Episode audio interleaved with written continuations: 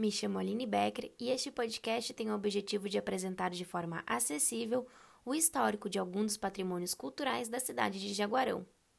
O mesmo está sendo criado e elaborado com incentivo da Lei Aldir Blanc, através do edital 002 de 2020 da Secretaria de Cultura e Turismo do município de Jaguarão.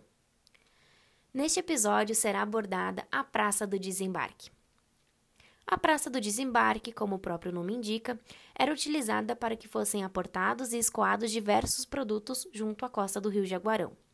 Ali desembarcavam muitas autoridades e pessoas que visitavam a cidade, quando o tráfego fluvial era intenso nessa região.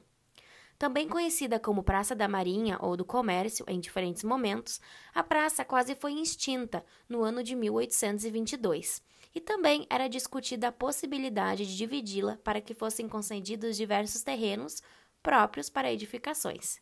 Entretanto, ela foi mantida, voltada para suas funções em contiguidade ao porto, embora tenha perdido parte dos seus domínios e cedido espaço mais adiante para a construção do mercado público municipal.